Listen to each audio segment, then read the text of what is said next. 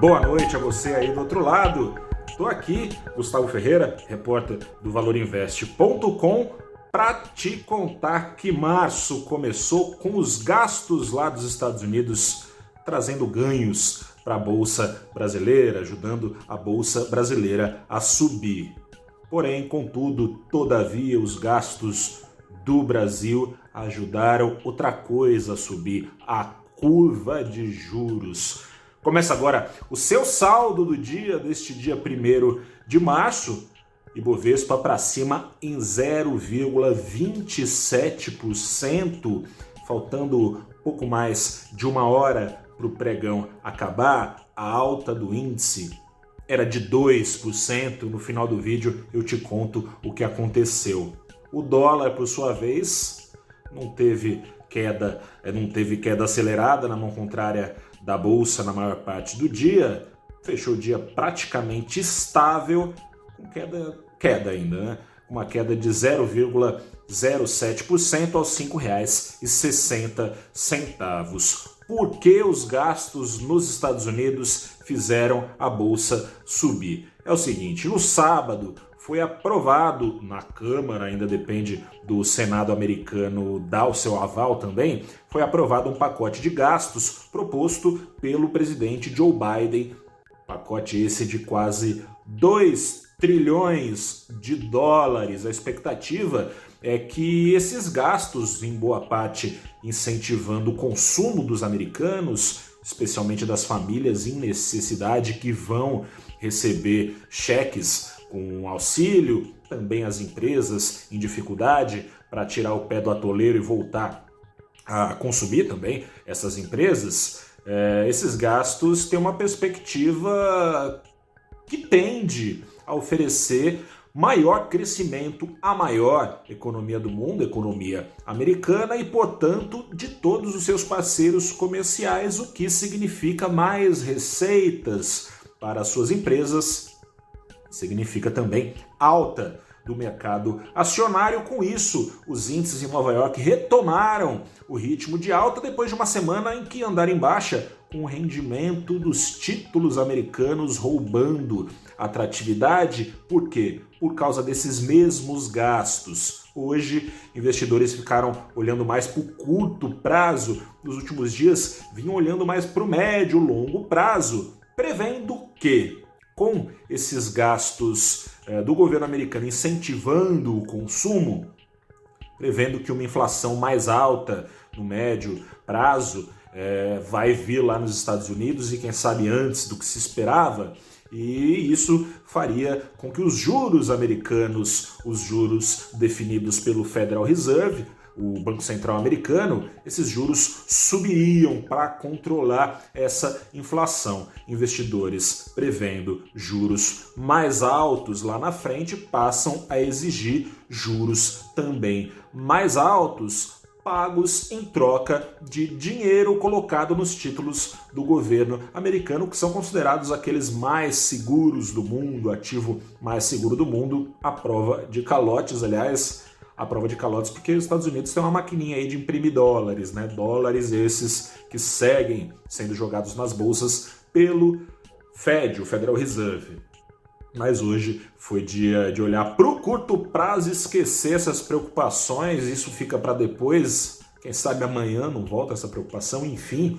Mas hoje os rendimentos dos títulos americanos cederam um pouco da alta acelerada dos últimos dias e as bolsas voltaram a ganhar atratividade. E aí você se pergunta por que, que os gastos do governo brasileiro fizeram a nossa curva de juros, ao contrário da curva americana, a subir a curva de juros de ponta a ponta, mas aumentando a sua inclinação, aumentou também as suas taxas. É, aqui no Brasil, Risco fiscal, risco fiscal é, que está preocupando. A gente entra na semana sem a PEC emergencial definida, né? segue em discussão no Congresso e segue em discussão não se os auxílios vão vir, é, é de se esperar que venham, o governo quer, a oposição quer, não se sabe ainda. O tamanho desse auxílio, o valor, o governo espera aí algo na casa de 250, 300 reais, a oposição quer mais.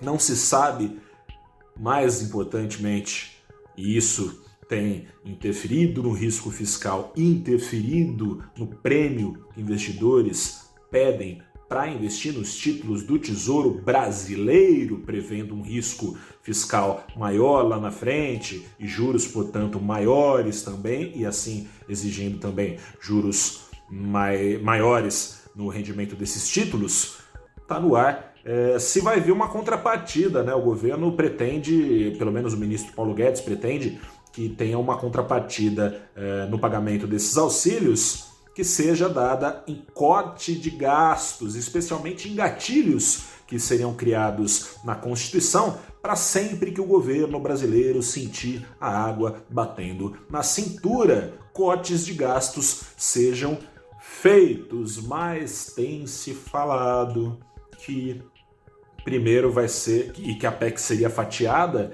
e primeiro vai ser apreciada a fatia que tange o gasto com os auxílios que tudo leva a crer, vão ficar por fora do teto de gastos, não incidiria sobre o pagamento dos auxílios as regras do teto de gastos, ou seja, o governo podia, poderia é, aumentar os gastos com auxílios, seja lá para onde, sem estar é, tá ameaçado pela lei de responsabilidade fiscal, mas os gastos não driblam a trajetória da dívida brasileira. A dívida brasileira tende sim a aumentar. Ficaria para depois esse arranjo prevendo cortes de gastos. A gente sabe, é, já há mais de dois anos de governo, é, as dificuldades para aprovar reformas têm sido enormes, reformas sempre empurradas com a barriga, seja lá por qual for o motivo, horas por inabilidade política do governo, horas por pressões no Congresso em contrário, tem o risco, né? Gastar é fácil, economizar é difícil, tem o risco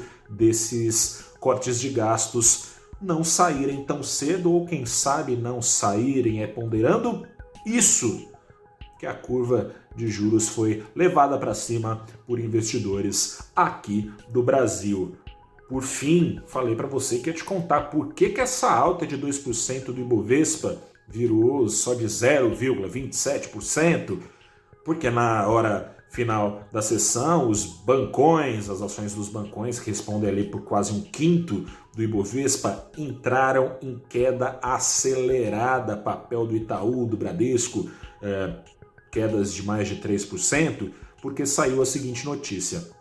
O governo, como você sabe, decidiu zerar o, pre o preço, não, né? O preço do diesel não será zerado.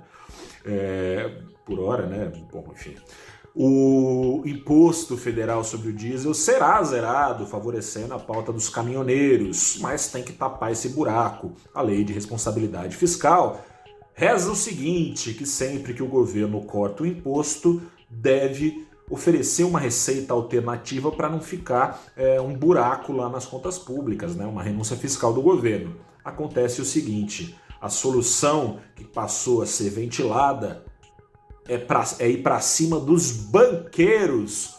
O governo aumentaria o imposto cobrado no lucro dos bancos aí, e aí cobriria o rombo que poderia ser gerado em favor dos caminhoneiros. Na balança entre banqueiros e caminhoneiros, o governo estaria pesando mais para, o, para essa segunda categoria, muito mais numerosa, é verdade. Fico por aqui, convido a acessar o nosso canal no Valor Invest, procurar lá. Tem um papo que eu levei pela manhã sobre esse quadro todo fiscal, esteve é, em, em, foco na nossa conversa pela manhã, no Abrindo os Trabalhos, live semanal do Valor Invest, sempre segunda-feira às 8 da manhã, das 8 da manhã, das 8 e meia da manhã, perdão, às 9 e meia da manhã. O papo girou justamente nessa discussão sobre juros, seja pela pressão interna, seja também pela pressão da inflação eventualmente chegando nos Estados Unidos. Papo que eu bati com a Mariana Dre, que ela é assessora, ela é gestora da Trust Investimentos. Bati um papo também com o Rodrigo Galindo, gestor da Novos Capital. Vem com a gente para acompanhar o que março pode reservar a você. Meu grande abraço, boa noite, até a próxima e tchau.